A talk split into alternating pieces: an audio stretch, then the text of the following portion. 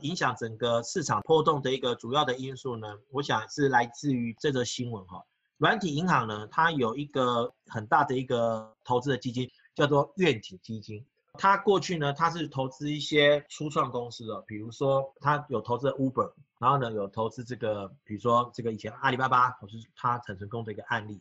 但是呢，今年呢，其实呢，对这个软体银行来讲的话呢，是一个比较不吉利的一个年度。为什么？因为第一个，Uber 上市之后呢，股价是跌的。好，所以呢，极端银行在上市之后，其实它没有赚到什么钱。然后呢，它去年呢，很大的一个投资案是失败的，就是 WeWork。因为 WeWork 还没有上市，但是 WeWork 基本上因为第一个，本来 WeWork 的 business model 就有一点点是过度借钱来扩张的一个营运模式。所以呢，去年大家就觉得说，WeWork 可能有一些管理上的一些问题，所以去年 WeWork 本身它上市前的个市值就掉下来。然后今年因为 WeWork 就是共享空间嘛，那今年因为疫情的关系，其实对于呃，尤其是在国外，对于这商用办公室的需求是有下降的。好，所以呢，WeWork 他们的这个整体的估值呢，可能又受到一些影响。所以呢，对这个软体银行来讲的话呢，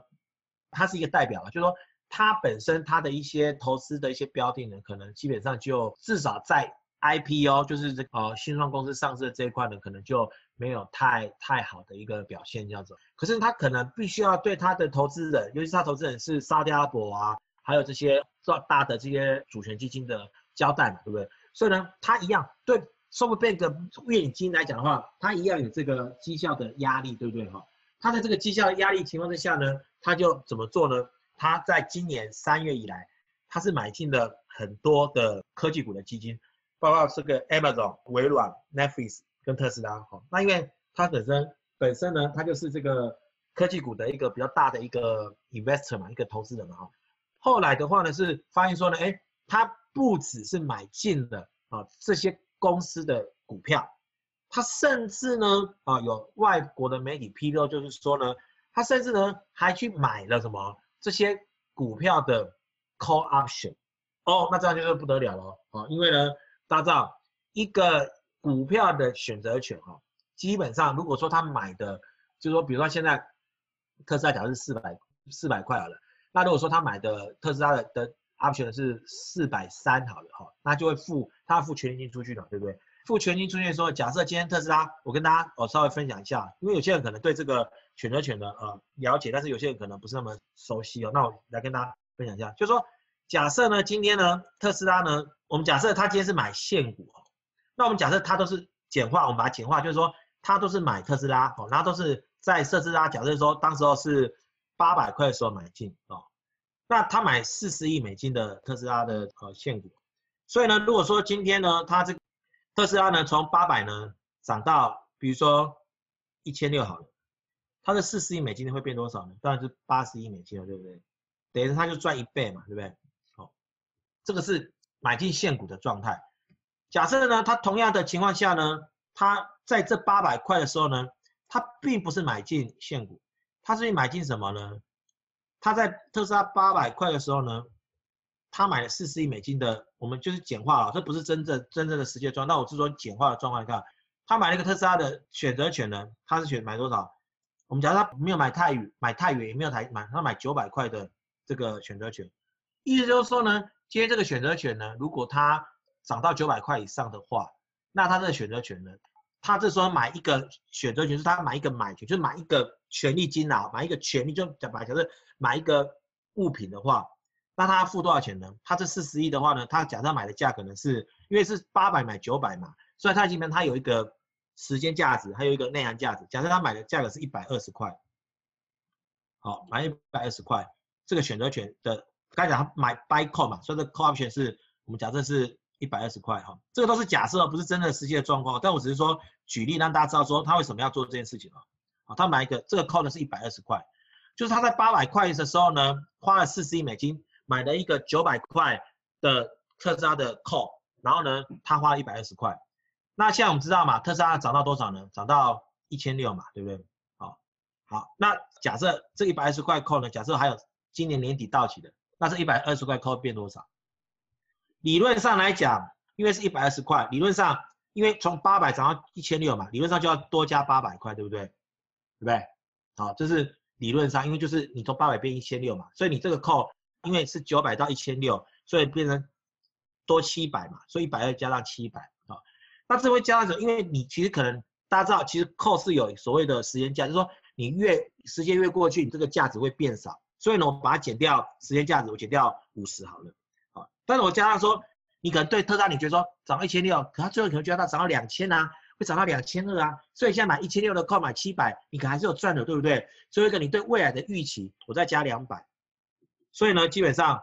特斯拉现在这个扣可能会变成是一百二加七百减五十加两百，所以是九百九百七九百七十块。好，也就是说，假设特斯拉涨到一千六的时候，他一一百二十块买这个扣，应该其实是有机会，我们理论上来算，有机会涨到九百七九百七。那请问一下，刚才讲的八百块的时候买进四十亿美金的特斯拉的现股，就要涨一千六。好，所以涨赚四十亿。如果今天他是在八百块的时候，他不是买进四十亿美金的特斯拉的现股，他是买进四十亿美金的特斯拉的 call 的话，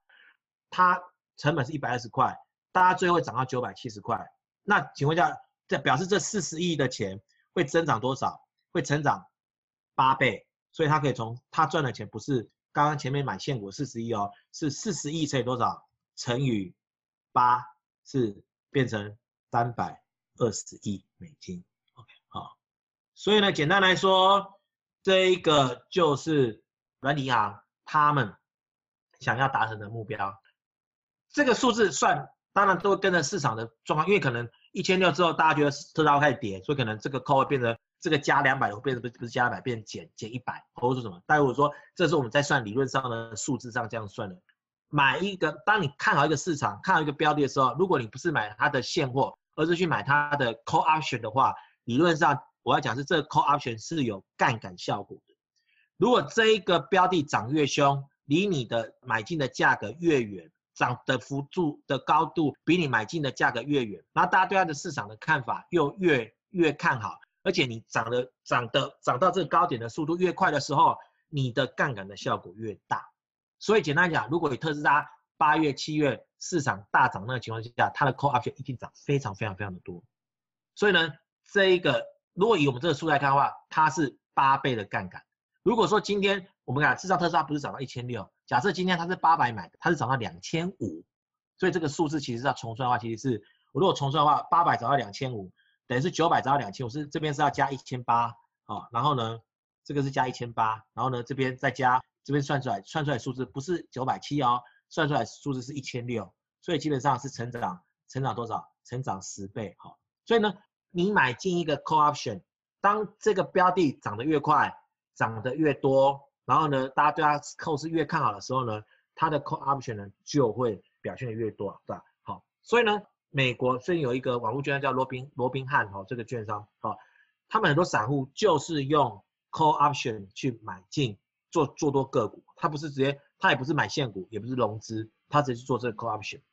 这个东西就是什么？水可载舟，亦可覆舟。因为我举例来讲，如果今天这个 call option，我们刚才讲哈，我就举另外一个例子跟大家分享一下哈。我们假设今天呢，我们这个呃 case 呢，我们是颠倒过来哈，我们是变成说哦一样的状况哦，你是去买进买进特斯拉的股票哈。我们举最近的市场的变化来讲就好了哈。你一样哦，你在特斯拉出完息之后呢，分割就是五百块，你一样去买一个 call option，买一个六百块的 call option，好，那我一样就是一你的 call option 呢是一百二十块，好，我另外一个是呢，另外一个人呢，他用五百块去买他的现货，好，一样呢花一样的钱，比如说一万块美金，哈，买现货的话呢，哈，那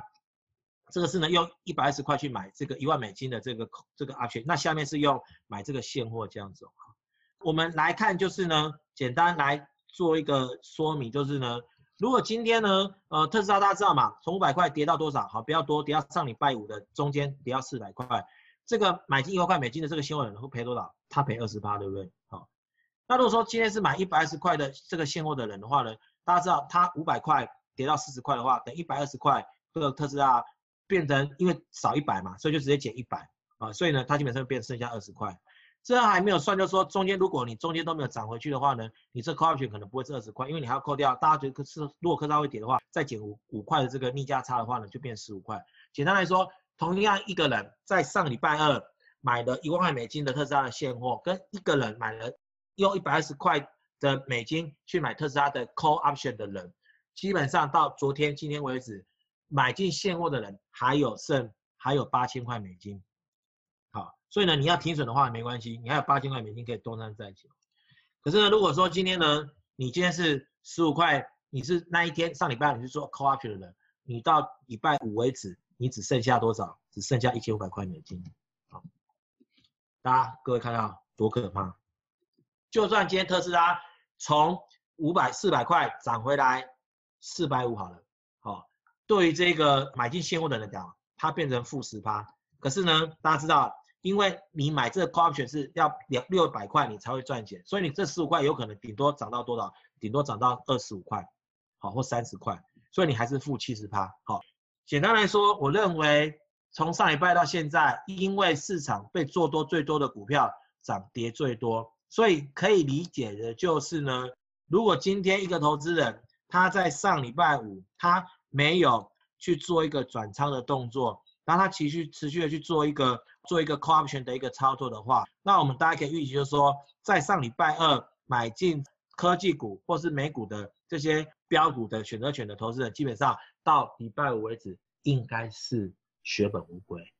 好，因为一百块剩十块钱，基本上已经可以算是什么？应该是被抬出场了。好，那这个呢？我认为这个是在对科技股来讲最大的风险。为什么？因为表示从今年七八月非常看好，因为你就知道嘛，你今天假设你今天是从一百块，你从七八月做就做，你很厉害，刚讲做十倍嘛，一百块赚到一千块，对不对？但你没有进来，就是说你一千块呢，基本上你还是继续放进去的话呢，你现在回到一百块，好。那我相信的哈，你现在这样讲，你会觉得说，哇，那真的是白做工哈。因为你看，一百块涨十倍变一千块，但是呢，上礼拜五、礼拜四、礼拜五呢，一一跌下来的话呢，一千块又回到变十趴，一千块十趴又变回到一百块，等于是这两个月你不如去放定存，虽然少还是有增值，对不对？好，如果这种情况的话，我这还是算 lucky 的哦。如果你做的更积极的话，你搞不好基本上怎么样？是血本无归的哦。好，好，所以搞不好是只剩下啊一千块，只剩下。五十块或是四十块哈，所以呢，以整个市场来看的话，个人认为了哈，